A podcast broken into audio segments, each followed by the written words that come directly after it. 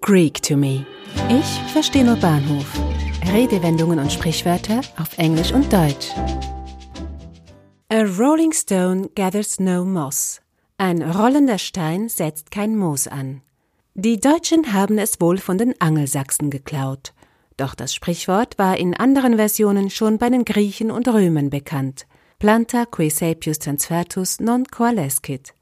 Eine Pflanze, die öfter verpflanzt wird, gedeiht nicht. In diesem Sprichwort ist Stetigkeit eine Tugend. Das Ansetzen von Moos wird als positiv gewertet. Ein Stein, der ständig im Rollen ist, kann kein Moos ansetzen, und wer im übertragenen Sinne kein Moos ansetzen kann, ist unbeständig und kann deshalb kein solides Leben aufbauen.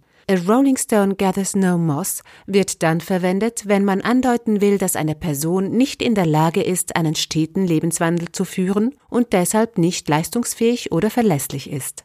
Ein Rolling Stone wurde zur Allegorie für einen Herumtreiber, ein Vagabund, ein Mensch ohne Wurzeln, der es nie zu etwas bringen wird.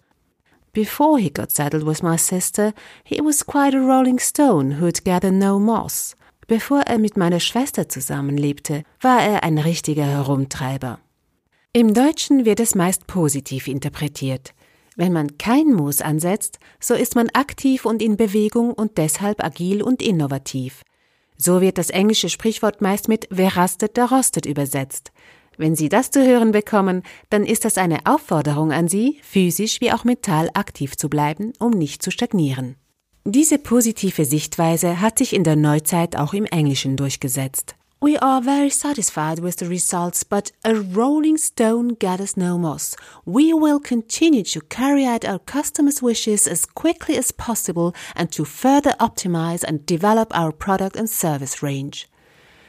Mit dem Ergebnis sind wir sehr zufrieden, doch gemäß dem Spruch Wer rastet, der rostet, werden wir die Kundenwünsche weiter schnellstmöglich umsetzen und unser Produkt, Dienstleistungs- und Serviceangebot optimieren und weiter ausbauen. Das Motiv des Rolling Stones findet man auch in der Literatur. Je nach Interpretation des Autors ist der Rolling Stone ein Herumtreiber ohne Prinzipien oder ein Freigeist, der sich nicht an Konventionen hält. Auch in der Musik taucht der Rolling Stone auf. Papa was a Rolling Stone in der bekanntesten Version der The Temptations ist eines von vielen Beispielen. In dem Stück geht es um einen Jungen, dessen Vater gestorben ist. Nach seinem Tod wird schlecht über ihn geredet und der Junge fragt seine Mutter, ob das, was die Leute sagen, wahr ist. Die Mutter antwortet mit dem berühmten Refrain Papa was a rolling stone. Wherever he laid his head was his home, and when he died, all he left us was alone. Papa war ein Rolling Stone, ein Herumtreiber. Wo auch immer er seinen Hut ablegte, war sein Zuhause. Und als er starb, ließ er uns allein.